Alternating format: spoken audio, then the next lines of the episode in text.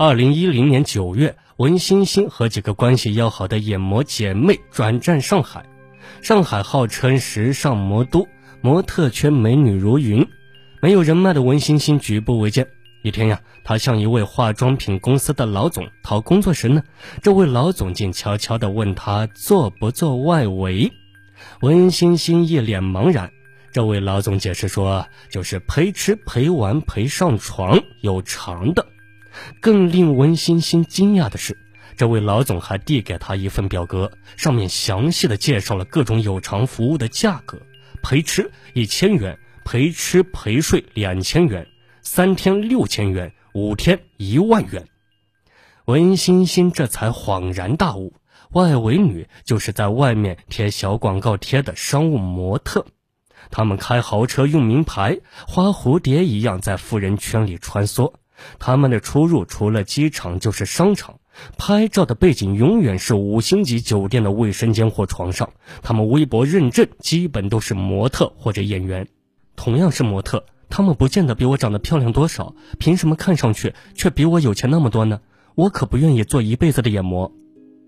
当文欣欣向秦家栋讲述这段经历时，仍为自己的遭遇愤愤不平，于是。他答应了这位化妆品公司老总的要求，进入了外围女的队伍中。到了二零一一年初，文欣欣的起步价已经涨到了三千元，陪伴的客人档次也越来越高，有三线明星、知名富商、政府官员等。二零一二年三月。文欣欣带着在上海做外围女赚的一百三十多万元，来到了与上海仅一个小时车程的江苏省的苏州市。她想洗白身份，便在一家网络公司找了一份行政工作，并在秦家栋所住的单身公寓内购买了一套六十平方米的房子。生活由俭入奢容易，由奢入俭却难。文欣欣很快就不能忍受朝九晚五挤地铁上班的生活，她开始怀念当外围女有花不完钱的日子。二零一二年五月，工作不到两个月，文欣欣就辞职了。当月底呢，在公寓的地下车库，文欣欣邂逅了严真浩。三十九岁的严真浩是台湾人，在工业园区的一家台湾企业做主管，其妻是上海人。在上海一家外贸公司做会计，严正浩与妻子是周末夫妻。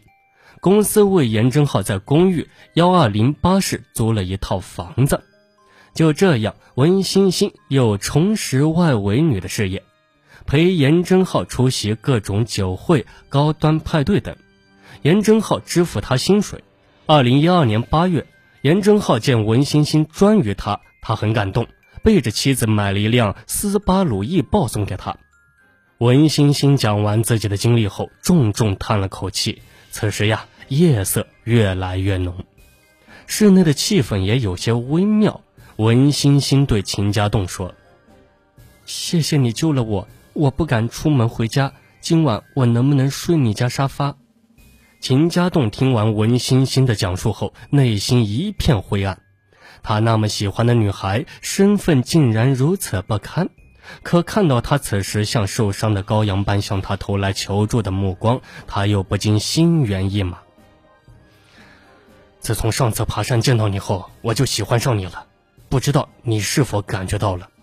说着，秦家栋大着胆子靠近了文欣欣，一把将她拉进了怀里。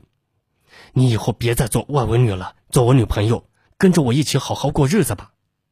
文欣欣却推开了秦家栋，说：“我早就感受到你对我的喜欢了，可我对你没有那种感觉，这与我做不做外文女没有关系。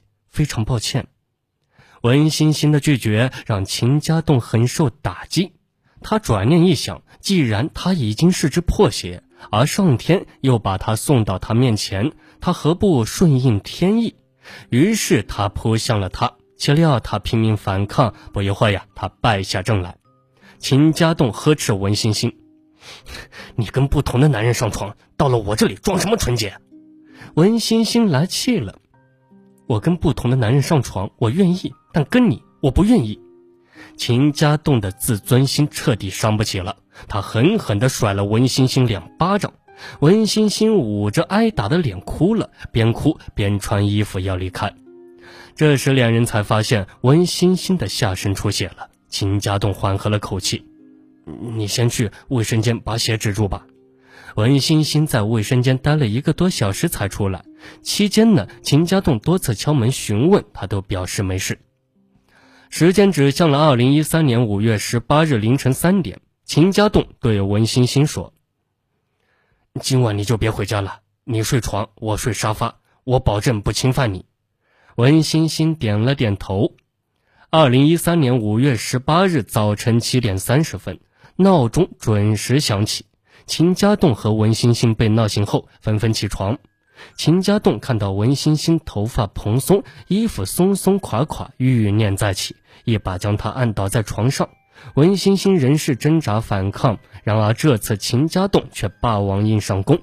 几分钟后，文欣欣捂着肚子，痛苦地蜷缩在床上，想起身呢，却毫无力气。秦家栋一看，文欣欣的下身鲜血汩汩而出，秦家栋连忙拿来毛巾帮文欣欣擦拭，可血流不止，总也擦不干。